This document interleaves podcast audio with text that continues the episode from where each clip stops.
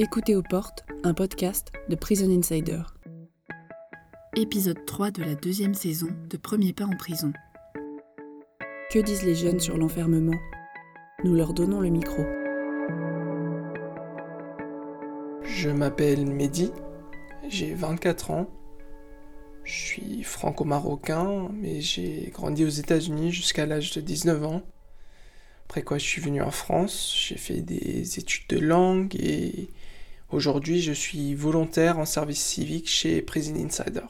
Alors, ce qui m'a amené à vouloir travailler sur les prisons et les droits humains en prison, enfin, il y a plusieurs raisons, mais, une des raisons principales, c'est très lié à mon expérience vécue, ou plutôt celui de ma sœur, et, donc euh, son premier passage en centre de détention pour mineurs quand elle avait 14 ans, et donc moi 10. Et je me souviens très bien euh, du soir où la police est venue l'embarquer. Ils ont frappé à la porte. Euh, ma sœur, elle a eu l'idée de se déshabiller et de se mettre sous la douche, pensant que la police n'allait pouvoir rien faire.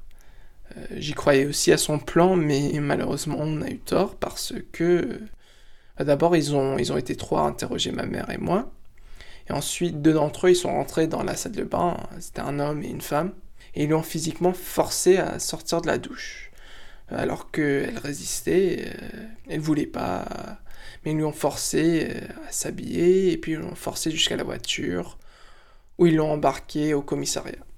Donc au total, elle a passé trois mois en centre de détention pour mineurs, et ensuite trois mois en probation, où elle devait porter un bracelet électronique à la cheville, et tout ça avec quasiment aucun accompagnement ou suivi euh, psychologique, moral, donc forcément, son état, il s'est empiré. Et ma mère, elle, était, enfin c'était un foyer monoparental, elle, nous élevait toute seule, elle avait des difficultés financières, elle travaillait plus de 40 heures par semaine, elle n'était pas équipée, ni équipée, ni en mesure d'apporter euh, le, soutien dont avait besoin ma sœur. Et donc euh, après euh, sa probation, au fil des semaines, au fil des mois, euh, d'abord, en raison d'un rapport très très conflictuel avec ma mère, elle, commence à, s'enfuir régulièrement. Elle reste chez des potes quand elle peut, euh, mais sinon même dans la rue. Euh, elle commence à prendre des drogues. Elle a des problèmes d'abus de substances, et avec des drogues sérieuses qui ont des, conséquences, qui ont eu des conséquences sur sa santé à long terme. Il y a un, décrochage scolaire total. Et, et, tout ça, ça se poursuit jusqu'à l'âge de 17 ans quand elle tombe enceinte. Elle accouche à 18 ans, mais le père, là, il est déjà plus impliqué dans sa vie ou celui de son, fils, son nouveau-né. Et donc ma sœur, elle retombe dans ses vieilles habitudes d'abus de substance, parce qu'elle vit une situation très difficile, elle, souffre encore de, son passé, et, donc elle continue là-dedans. Et, jusqu'au point où, à un moment, elle, perd même la garde de son enfant. Et donc finalement, elle est, malheureusement morte à l'âge de 22 ans. C'était dans un accident de voiture. Elle était, elle et le conducteur, ils étaient tous les deux intoxiqués. Et je, raconte tout ça, toute la suite, parce que pour moi, à travers tout ce que ma sœur, elle a vécu, son, passage en détention, ça a été un peu le point de départ pour sa dégradation psychologique.